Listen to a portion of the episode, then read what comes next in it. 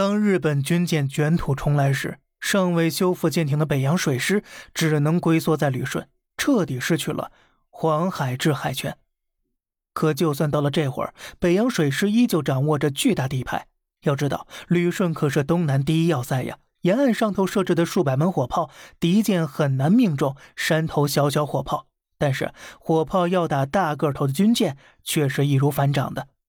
法国一位将军就曾说过，如此的旅顺，至少要数百艘军舰才能打进来。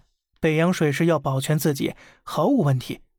结果呢？万万想不到啊！日本军队开始跨过鸭绿江进攻虎山，而周围清军充耳不闻。虎山守卫寡不敌众败落，三万围观边军随即闻风而逃。旅顺这个远东第一要塞的大后方，就这么轻易的暴露给日本了。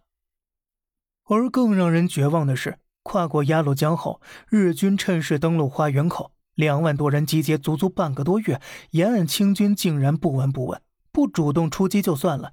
半个月后，日军行进到大连湾，守将赵怀业直接仓皇而逃，一百二十多门火炮全部成了摆设。最后到旅顺军港时，五位守将更是只有徐邦道率兵作战，其他四位全部不战而逃了。第一要塞旅顺就这样拱手让人。北洋水师无奈退守威海卫，又遭遇日军绕后荣成湾，再以两队军舰封锁东西港口。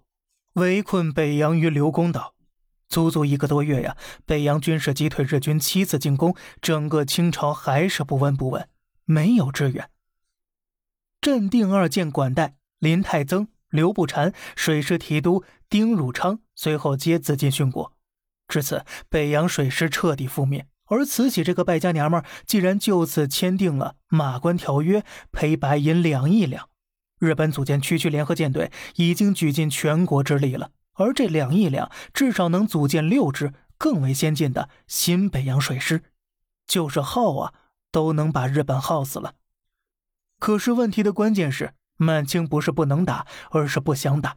整个清朝自上而下都是投降派，中国刚建国的武器装备远不如洋务运动之时，清朝在国际上的水准却能将美国打得落花流水。阿富汗也没有先进装备，却成了帝国坟场。而清朝空有坚船利炮，奈何送了他人做嫁衣了？说到底呀，国战之关键在人心。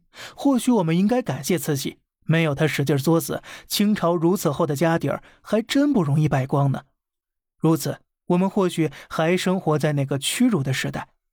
不过好在呢，如今我们的背后是强盛的新中国，那不堪回首的历史，永远。不会再次重演了。